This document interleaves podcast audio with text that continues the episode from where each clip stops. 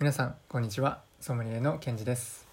今日はですね、えーワイングラスを持っていない方まずはダイソーに行こうといったテーマでお話ししたいと思います。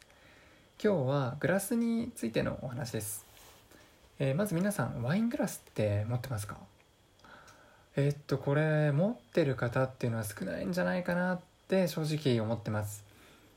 だってなんかわざわざ感っていうのがやっぱありますよね。なんかなくても飲めるしっていうのもあるじゃないですか。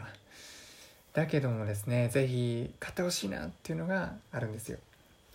でこれはワイングラスでワインを飲んでもらうと分かると思うんですがやっぱり香りもこうワインの香りもより感じるし飲み口もこうスムーズになるしシンプルに美味しくなるんです。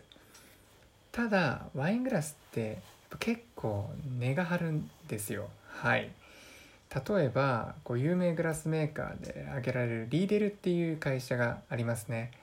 これは安いやつでも1000円以上はするんですね。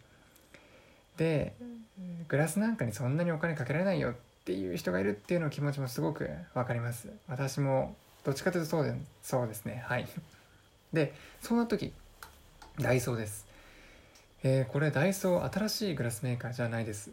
あの100円均一ショップのダイソーのことを言ってます。あそこの薄張りグラスっていうのがあるんですよ。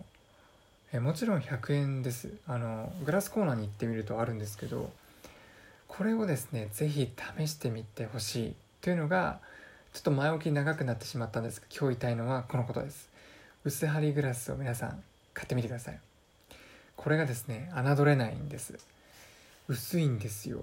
あの私今まで100均とかの安いワイングラスってなんかグラスが厚くてコップみたいな感じでなんか見えちゃってたんですよね。なんか普通のなんかコップと飲んでも同じじゃんみたいな感じを思ってたんですけどこのグラスはもうあの触った時に薄いっていうのがすぐ分かります。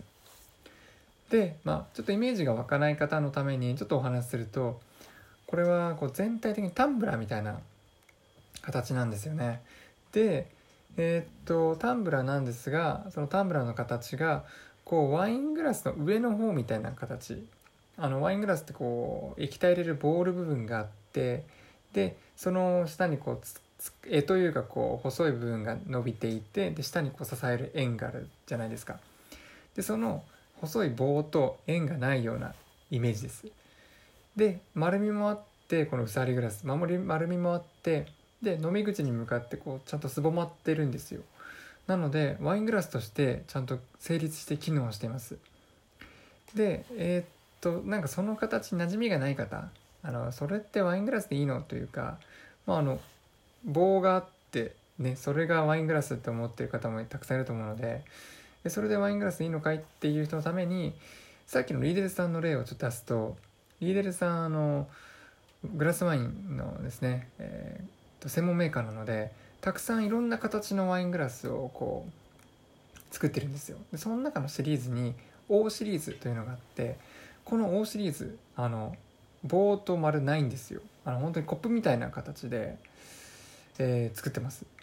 でちなみにこの O シリーズ1脚2000円は超えます。まあ高いですよね。高級だなと思います。でただ形としてはこの薄張りグラスにそっくりです。はい。まあリーデーさんに怒られそうなんですがまず買うならこの薄張りのやつで十分です。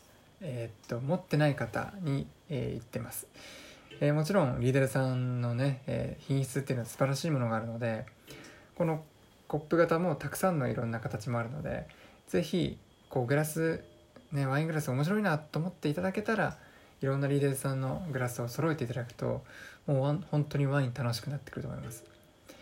えーっと今回戻りますと、まあ、特に初めてワイングラスを買うって時ですよね。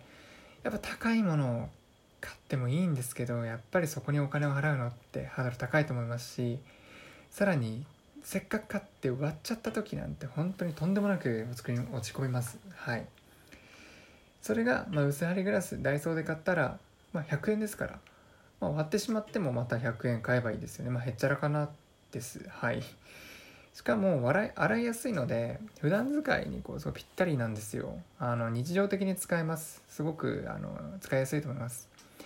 えー、ぜひですね、えー、普段ワイングラス持ってない方ワインを買う前にぜひこのダイソーに行っていただいて薄張りグラス、えー、買ってみてください。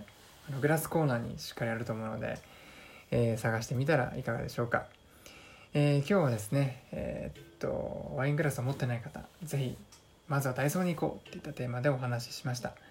ちなみに私は2脚ほど持ってます。はい。日常的に使っておりますのでおすすめです。ではまた次回お会いしましょう。それでは。